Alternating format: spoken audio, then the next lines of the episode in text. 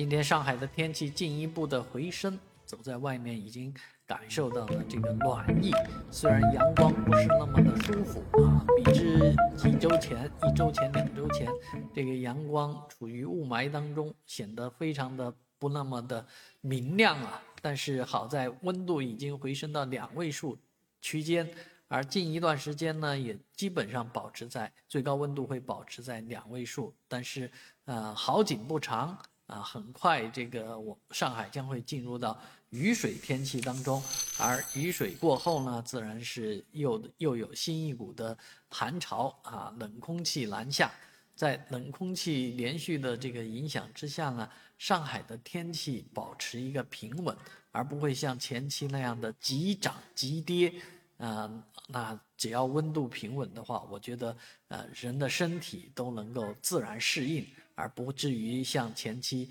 感冒的人去增加太。